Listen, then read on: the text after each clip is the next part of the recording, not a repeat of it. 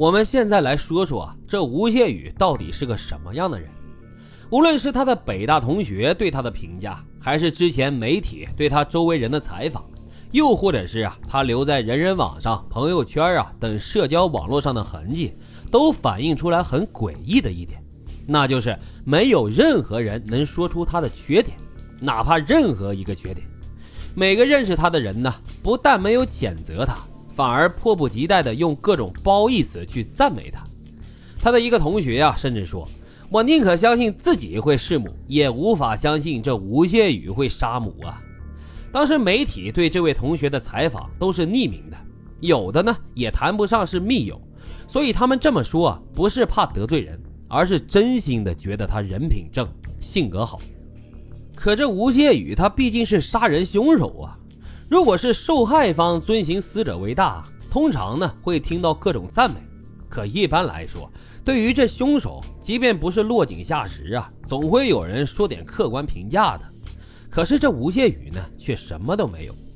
那么当时各种媒体上的采访对他的评价是这样说的：从童年时代起，吴谢宇就表现出了不同于一般孩子的强大自律性。放学回家后，他很少和周围的孩子进行一些无聊的游戏，而是立刻就回到家做作业。有一位朋友叫做江南，他现在还记得，在多年前他去吴家串门，童年的吴谢宇就坐在客厅的桌前面，专注地练习着毛笔字。看到邻居来了，礼貌性的起身打了声招呼，然后呢又接着坐下写毛笔字，毫不分心。这代表着他自律、专注、礼貌。他的老师们呢也称他为天才，说甭管多难的内容，他看一遍准能会。简直没有道理可讲嘛！文科优秀，理科也优秀，这代表他有着高智商。在福州高中啊，大家都叫他雨神。到了北大经济系，依然是北大同学口中著名的大神。打篮球呢是篮板大师，甭管文体呀，样样优秀。条理特别清晰，做事的逻辑也极其严谨，情绪非常的稳定理智。从来没跟任何人起过争执，或者是发生过冲突，性格沉稳，说话很顾及他人的感受，相处起来非常舒服，而且通情达理，不是那种感觉自我成绩好，各方面就很优秀，我就很厉害的那种男生。他平时啊显得平和谦虚，而且人缘很好，热心助人，对待同学也是一视同仁。人们评价他说他是暖男。对同学、朋友、男生、女生都很照顾，并且啊热心帮忙。有人说他开朗、阳光、热情；有人说他安静但不内向。那么这些又反映出来他的高情商。有一个朋友是这么说的：学校里面优秀的学生很多，但毕竟啊都是十几岁的孩子，或多或少呢都有这样那样的缺点，比如说粗心，比如说害羞。但是这吴谢宇啊，基本上属于完美的。吴谢宇和我们之前说过的那些案子的凶手完全不一样。他身上最令人困惑的是，人性的弱点在他身上似乎完全被隐藏了。他的一个高中老师评价说：“如果非说吴谢宇有什么缺点哈，那就是他完全没有缺点。其实很多问题呀，就出在这儿。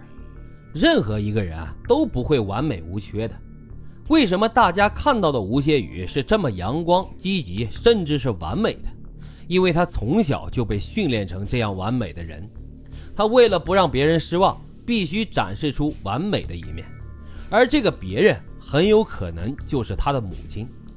久而久之呢，吴谢宇被训练在每一个人的面前都戴着面具，没有一刻可以松懈。他把真实的想法都放在了心里。于是啊，就变成了一个心思极重的人，哪怕是对挚友也不会敞开心扉。唯一有一次是他在二零一三年的时候，对他的好朋友孟川说过自己想自杀。他的母亲谢天晴呢，是一个知识型的女性，不会对孩子使用强压政策，但他们有极高的原则性，这一点对吴谢宇的性格一定起到了非常大的影响。比如说，二零一零年的时候，吴谢宇的父亲吴志坚因为肝癌去世。他的大学同学啊，在二十周年同班会上为母子俩筹集了一万八千元的慰问金，被谢天晴给拒绝了。后来呀，这笔钱呢就一直存在了银行里。之后的六年间，大家三次试图把钱交给他，但都没有成功。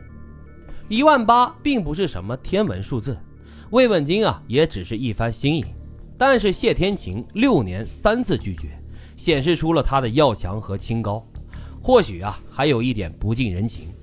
在父亲去世之后，福州一中曾经试图向吴谢宇发放一笔助学金，但吴谢宇呢，也选择了诚恳的拒绝。他告诉学校说，自己的母亲也是教师，有能力继续保障他的正常学业和生活，并且希望学校不要再扩大传播。他不希望因此来引起大家的同情和悲悯。您可能和我有一样的感觉，这一段话。虽然是从吴谢宇的嘴里说出来的，但更像是谢天晴借着自己十六岁的儿子的嘴说出来的。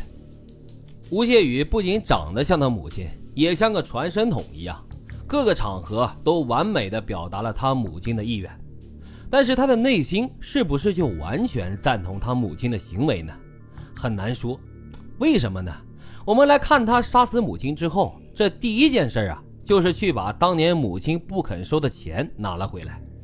二零一五年七月二十三号，吴谢宇父亲的同事找到他父亲的大学同学，告诉吴谢宇打算出国的消息，但是他钱不够，想要这一万八千元的慰问金。